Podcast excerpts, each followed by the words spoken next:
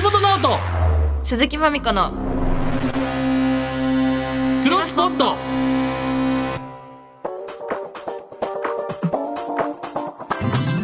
さあ2月2日木曜日こんばんはギリシャリの橋本です チェルミコチェルミコの鈴木まみこです ちょっと FM ですごい意識してた交通情報は鈴木さんです さあから始まっててよかったですさあたくさんのポッドキャストを知っていきたい僕ら2人がまだ知らない ポッドキャストに出会いさまざまなポッドキャストを世に広めていくクロスポット12回目ということではいクロスポット大好きになっても言えなくなってもうね消されてます、ねそ山文根章さんの、は山はい根さんのせいでねせ2ーの月またそしたら2月ですよなあね早いですね2月2日か早っあっという間ですねね、今年も、もう今年も終わるでしょうね。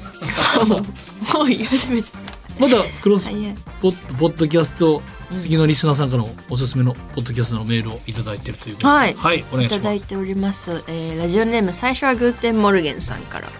えー僕が今おすすめしたいポッドキャスト番組は思い出キュレーションラジオ記憶だこですはいこの番組はお笑いコンビサスペンダーズの古川さんと作家のラクダハツカさんと、えー、枠坂総平さんの3人がさまざまなテーマでそれにまつわる記憶を掘り起こしてトークする番組です。Spotify などで月に1回程度の不定期な配信なのですが配信されるたび毎回面白くいつも今か今かと待ち構えて聞いています。おすすめは昨年の大晦日に配信された第9回大晦日の記憶を掘っていく回です。えー普段の大晦日の過ごし方や大晦日の謎のワクワク感の正体など様々な記憶が掘り起こされていきますお二人もぜひこの番組で記憶の奥底にある小さな記憶を掘り起こしてみてください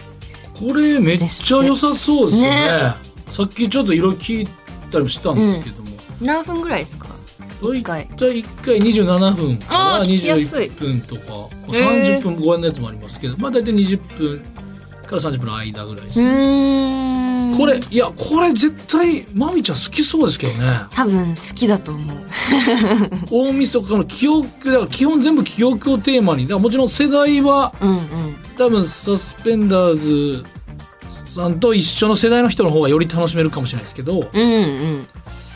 ー、古川君と同じ世代の人の方がいいのかな、うんみんな同い年ぐらいなのかなこの人たち大晦日の記憶の回多分親戚だった人の記憶、 キテレツ大百科の記録とかカレーの記録、うん、カレーの木記憶記憶全部記憶なんで所さんの記憶へえあるな俺もめっちゃあるとグラサンかけてたとかね結構ジェル塗っててリーゼント寄りでねで子供番組やってたっていうね滑り台が出てく るえやっねてましたっけ多分まめちゃん世代じゃないと思う私ウーアーさんが子供番組やってたの結構衝撃だったの後から知ってウーアーってその時認識してないけどなんか変なお姉さんだなぐらいだったけ どそのあ時後にその人がウーバーさんやってあウるーアーさんだったんだあれみたいなめっちゃ確かにいい歌歌ってたらとかあと日曜日の記憶とか日曜日の記憶ね日曜日過ごし方とかってこと大体相撲やっててちびまこちゃんいうん相撲やってて商商店店行って、うでちびまこちゃん行って、うんサザエさんサザエさんと音のソノリティって日曜でしたっけえ何それあのー8時55分から9時に変わるとこの5分かな、うん確かええで例えばあの普通に皮の音とかもそうだし天ぷら揚げてる音とかもそうだけどなんかいろんなその時のそのり音のそのりってえいえうのそれ今もやってんのかながあるのかな今もやってる今もやって最高ですよ好きだと思うよ橋本おそらくこういう話をしてるポッドキャストじゃないかっていうおお一旦しばらこちゃんが「剛しっかりしなさい」になったとか喋りたいなサザエさん2回やってたとかねうん火曜日とあーそっか友達のお母さんの記憶へえバター塗りすぎって言われたことあ る初めて泊まった朝起きてあんたこれバターそれ端っこから取らんとバターへ人えんちでバその自分んちのまんまバター塗ってないから、うんあんたそのバター端っこからいかんとって言われた、うんへえめっちゃ覚えて ますそういうのあるよなあこのお家のあのハンバーグはウスターソースだけなんだとうんいかやへえとかこれははい、はいじゃあこんな感じでおすすめのポッドキャストの情報などがあればお待ちしております、うんえーメールなら pod.1242.com pod.1242.com です、えーもちろん番組の感想や私たちへの質問なども受け付けております、はいツイッターは「ハッシュタグクロスポット」をつけてつぶやいてくださいそして今週のゲストも先週に続いて人気ポッドキャスト「ゆる言語学ラジオ」のパーソナリティ水野大樹さんと堀本健さんとお届けします楽しみですこうもう前回も大盛り上がりでもう中断みたいな感じです、次行きましょうってことになってたんで、今回もまた炸裂するんじゃないですか炸裂しますよはい芸人さんも必見のいや本言当語に学でねすよ本当にうんうんというわけで橋本直人鈴木まみ子のクロスポット今夜も夜9時までよろしくお願いします橋本直人鈴木まみこのクロスポット Amazon Music Presents 橋本直人鈴木まみ子のクロスポットこの時間は Amazon Music がお送りします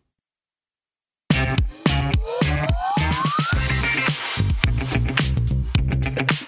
本直人鈴木まみこのクロスポット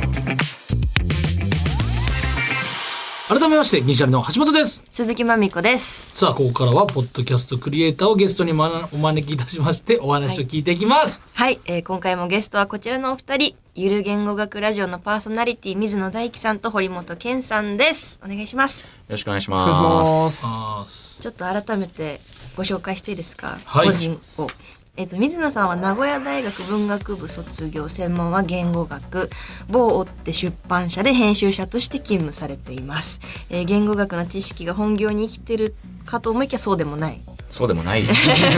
長水野さんです、はいえー堀本さんは慶應義塾大学理工学部卒業専門は情報工学弦学者としてウェブにコンテンツを作り散らかすことで席を立てている現在の主な収入源はアカデミックに人の悪口を書くノート有料マガジンですななんじゃそのプロフィールって感じ ですいませんありがとうございますまあ、ただいろんな言語を紐解いていろんな観点からやっぱ、しかもこれでもう100回超えしてるわけでしょすごいですすごいですねよくぞまあそんな喋ることやっぱあるのは、ね確かにしかもどんどん長くなってってるんですもんねそうですね。そもそも水野さんは最初にこのな言語好きになったのはななんなんですかきっかけなんなんですかこれだけいやちょっとあんまり明確に覚えてないんですけどほ、うなんか小学校の頃に小学2年生の時とかになんかこう緩和辞典、あほのうドラえもんのほう辞典みたいなのが家にあっはいはて。いはい、でなんかそれを画数の多い字から順に移していたらしくってなんかその辺りから多分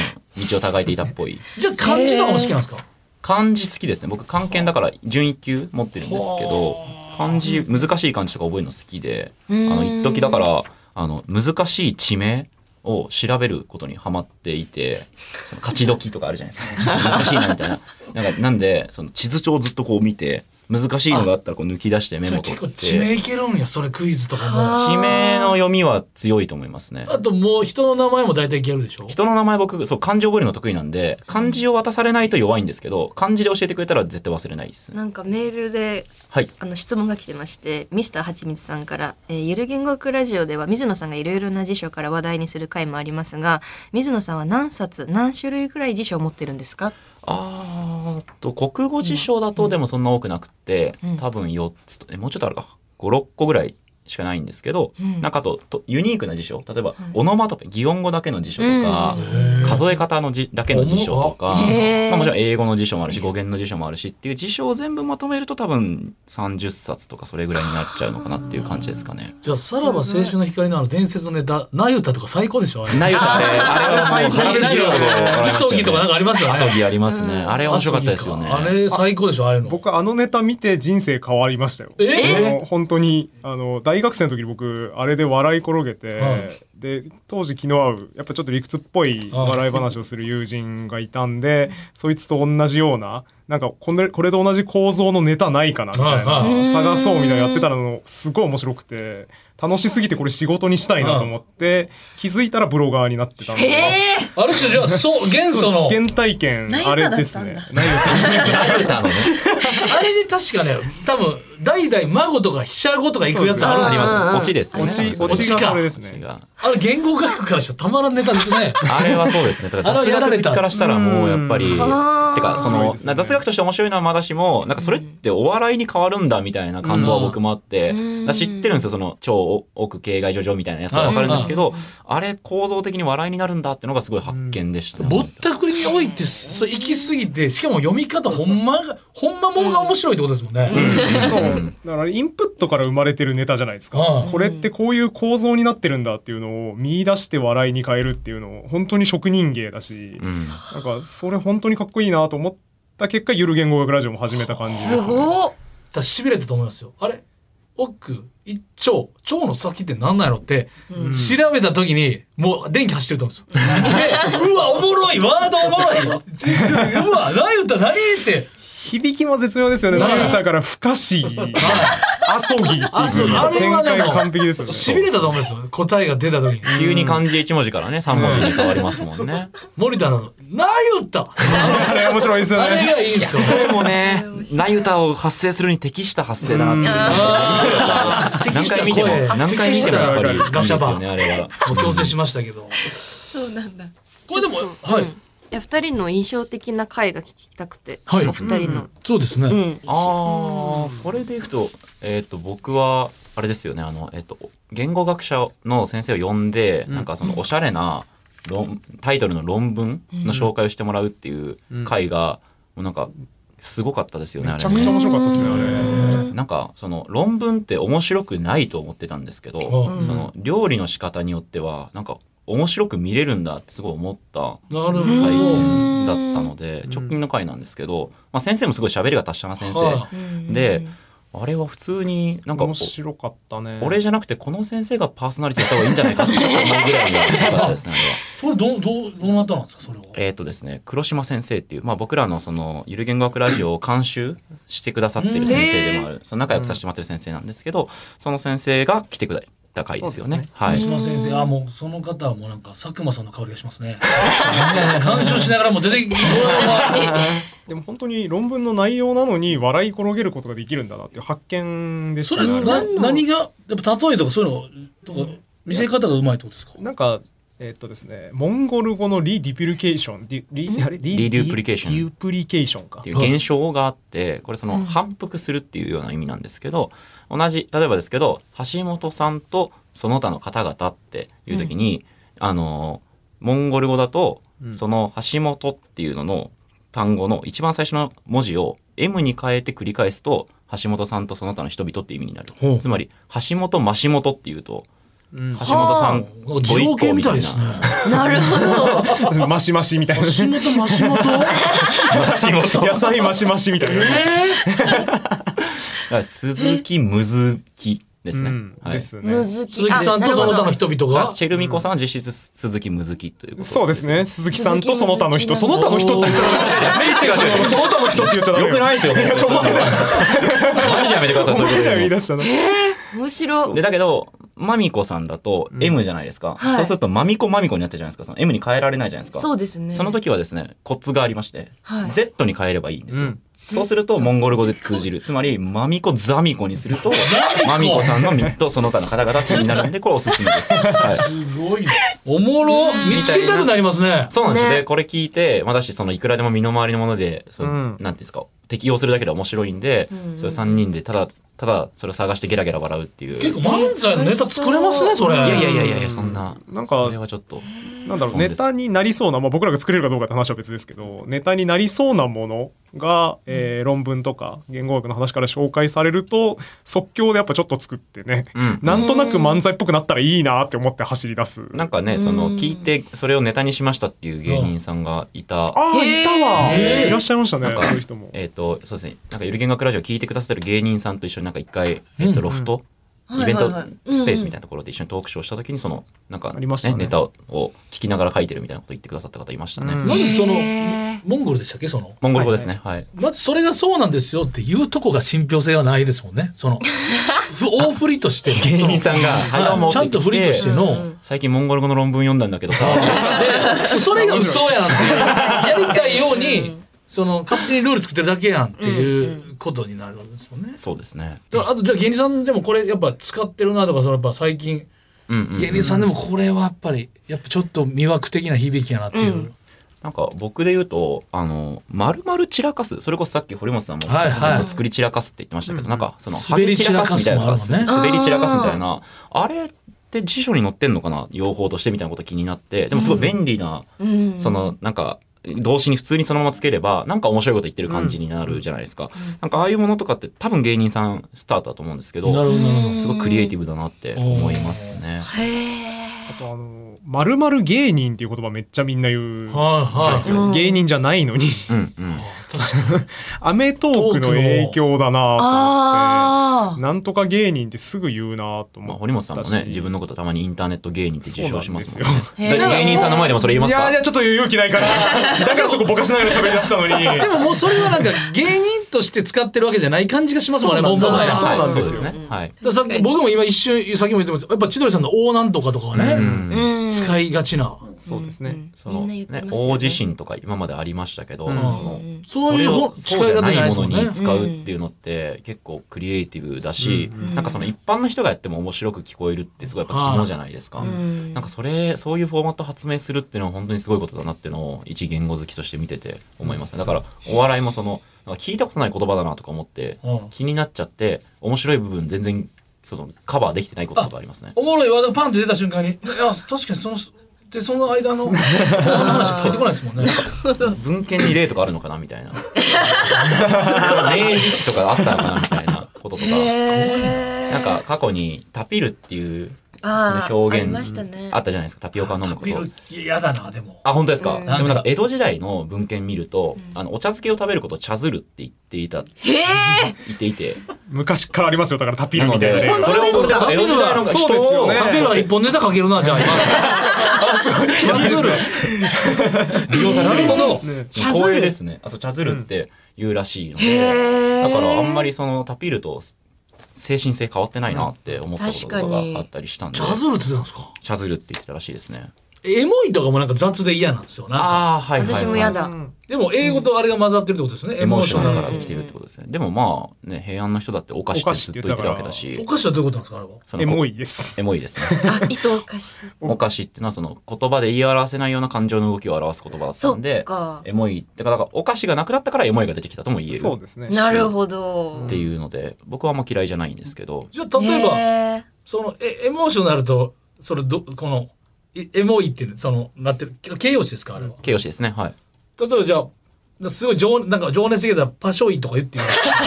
パショイパショイ食ってきたとか場所いいですね気色悪そうですね場所いいわパショイいいあねいいなでもそう面いうの白面白いっすい面白いですね面白い作っていきたいですねそういうう言ん、パてシ葉ョイうかんだしなんかいやこう素人がこういうこと言うの恐縮ですけど、やっぱ最初に出てくるのがパショイなのすごいなってすうごいいやいやそうさすがのパセンシスョでイすかよっていねうじゃああの激横プンプン丸時代はどう思ってたんですかあんな とんでもないじゃないですかはいはいはい激おこぷんぷん丸 えっと最初なんだっけおこかおこがおこ激おこになってはいはいそれが激おこぷんぷん丸にあなあったんそですよれねの例なんかでも多分なんとな絶対歴史で擁護できそうですけどね、ピエンとかは少なくとも歴史的に擁護できそうな気がするしそうなのへえピエン超え超えてパオンとかは、 えっと、ピと、えっと、パオンのアとかって、えっと、母音には大きさがあるとか言われていて、イーとかエはちっちゃいんですよ。で、オとかアは大きい時に使われやすいんですよ。だから P、よりポーの方が上なんですかそうです。ピよりパの方が大きいと感じるので、だから、これはそのまあ、音の研究をしている研究者の先生から見たらすごい面白い現象うんだし、まあ、理にかなっている。ピエン超えてパオンは、それはピエン超えたらパオンだよね。 と、言語学者が言ってたかどうかは定かではない です。言ってないでしょ言ってないですね。すごいなはあそうか面白なんかおっぱいってじゃあもう結構強いですね、パおっぱいはでかいです。だか大ら。きめでかいですね始まってるから大丈夫ねか。いやそういうことですよねでも、そうです響ね。きとしてはね音の。音の響きとしては大きいですね。おっぴーやったらちょっとちっちゃいってことですおね。おっぴーだとちっちゃくなりますね。多分そうですねおそらく。一匹の方が小さいですそうね ですね。一匹はちっちゃいです一匹ねが。一番小さいんじゃない何の話をしてるんですか。これ何の番組ですかこれ。ちょっとあと先週さ盛り上がった語源クイズあ、クイズお願いします。お願いします用意したんで、じゃあちょっとなんか、えっと、問題という形で出しますね。はいはいはい。えっと、サボテンってあるじゃないですか。はいあれと語源的にほとんど同じものが実は日常生活に、えっと、しかもサボテンと全然遠いところであえ馴染んでいるんですけど何でしょうかサボテンとサボテンと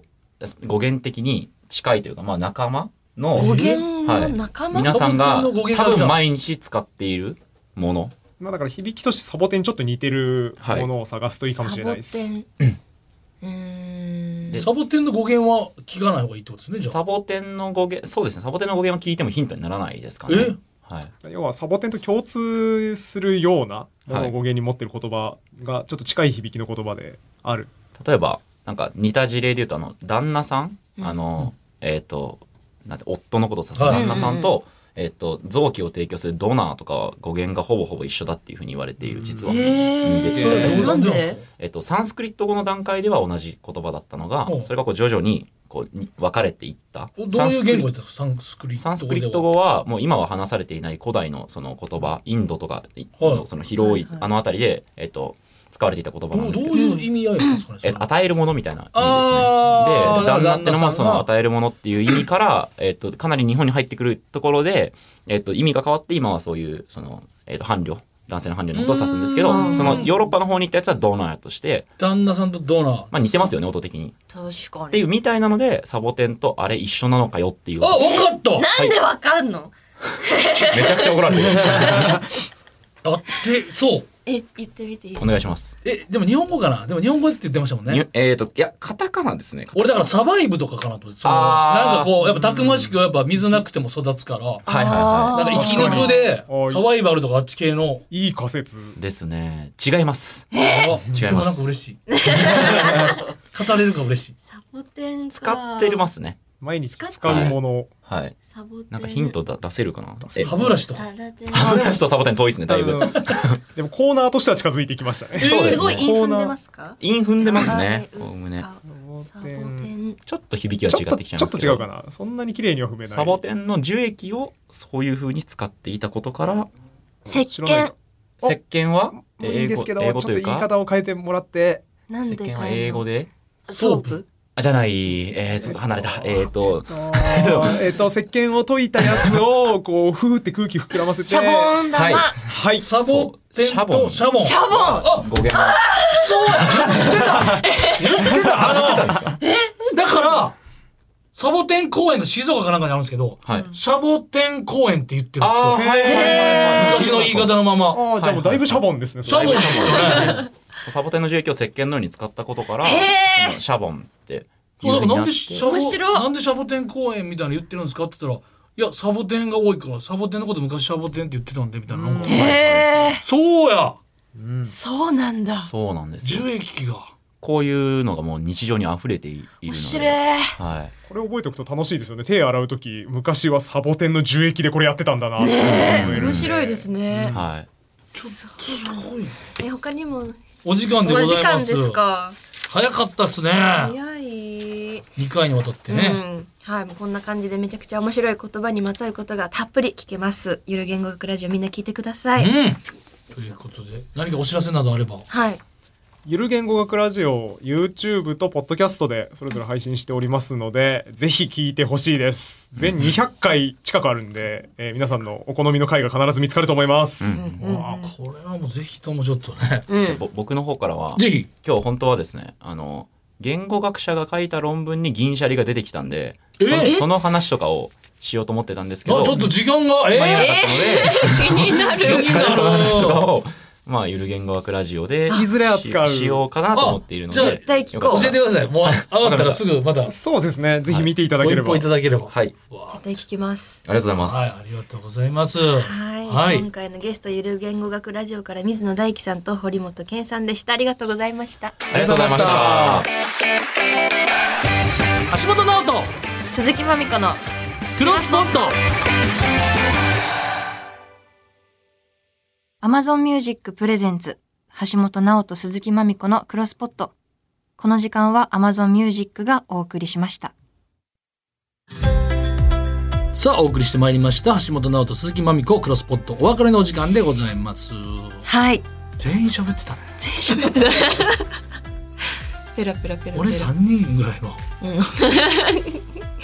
なんか面白いお二人でしたね。なんかちょっねえと毒気もあってて。っていうか、うん、毒気ありましたね、堀本さん。堀堀本さん悪いずるかなっあれたら、ずっと刺してましたよね。確かに堀本さんのダークなやつ聞きたいですもんね、うん、聞きたい、ちょっとノートも気になりましたもん。確かうに、ん、ちょっとやっぱあの芸人さんとかうお笑いに携わる方以外でうん初というあねすごい恐縮されてましたけど非常にめちゃくちゃ楽しかったですん、ね、うん、すごい面白かった。次のゲスト楽しみなんですけどどなたですかまあ、次のゲストはですね、えー第4回ジャパンポッドキャストアワードのベストナレッジ賞に3作品「ニュースコネクト」と「みんなのメンタールーム」うん経営中毒」この3作品を送り込んでいる方音声プロデューサー編集者の野村貴文さ音声プロデューサーっていうのがあるんですかんねディレクターさんとかじゃなくて気になるんですね、えー、気になりますねでもなんか岡田のポッドキャストにちょこちょここの人の名前は出てきてて、なんか名前そう知ってはいるんです岡田君も入ってないやん本当だね確か にダメじゃん頑張ろうねじゃあはいはいえっとお迎えしますので質問メールを募集します、2月6日月曜日までに送ってくださいメールは、えー、pod.1242.com までです、はいえー、感想や質問なども、えー、ぜひ送ってくださいはいというわけでここまでのお相手は銀シャリの橋本とチェルミコの鈴木まみこでした